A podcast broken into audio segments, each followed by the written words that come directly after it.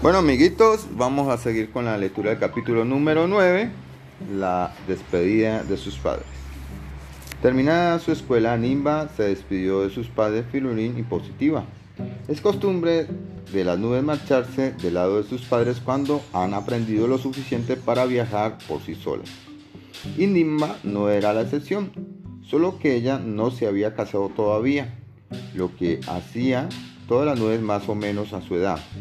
Sus padres le hicieron una ribombante fiesta aérea de despedida, que todavía es recordada por todos los cielos.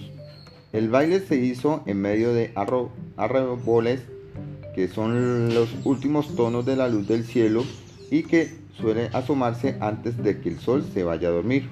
Hubo confites de estrellas, crispetas de granizo, helados de nieve, música de una orquesta una orquesta de vientos alicios y una rica torta de agua lluvia con suspiro y sonrisas, el platillo preferido de las nubes.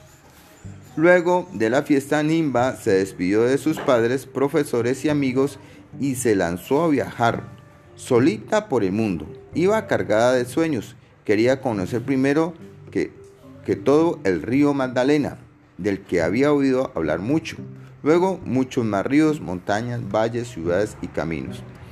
Los ríos que había visto durante su corta vida le parecían muy divertidos, siempre con una gran prisa para desembocar al mar, dando vueltas y revueltas por la tierra, atravesando pueblitos, transportando pececitos y barquitos, y algunas veces causando inundaciones, pero todo era ríos pequeños.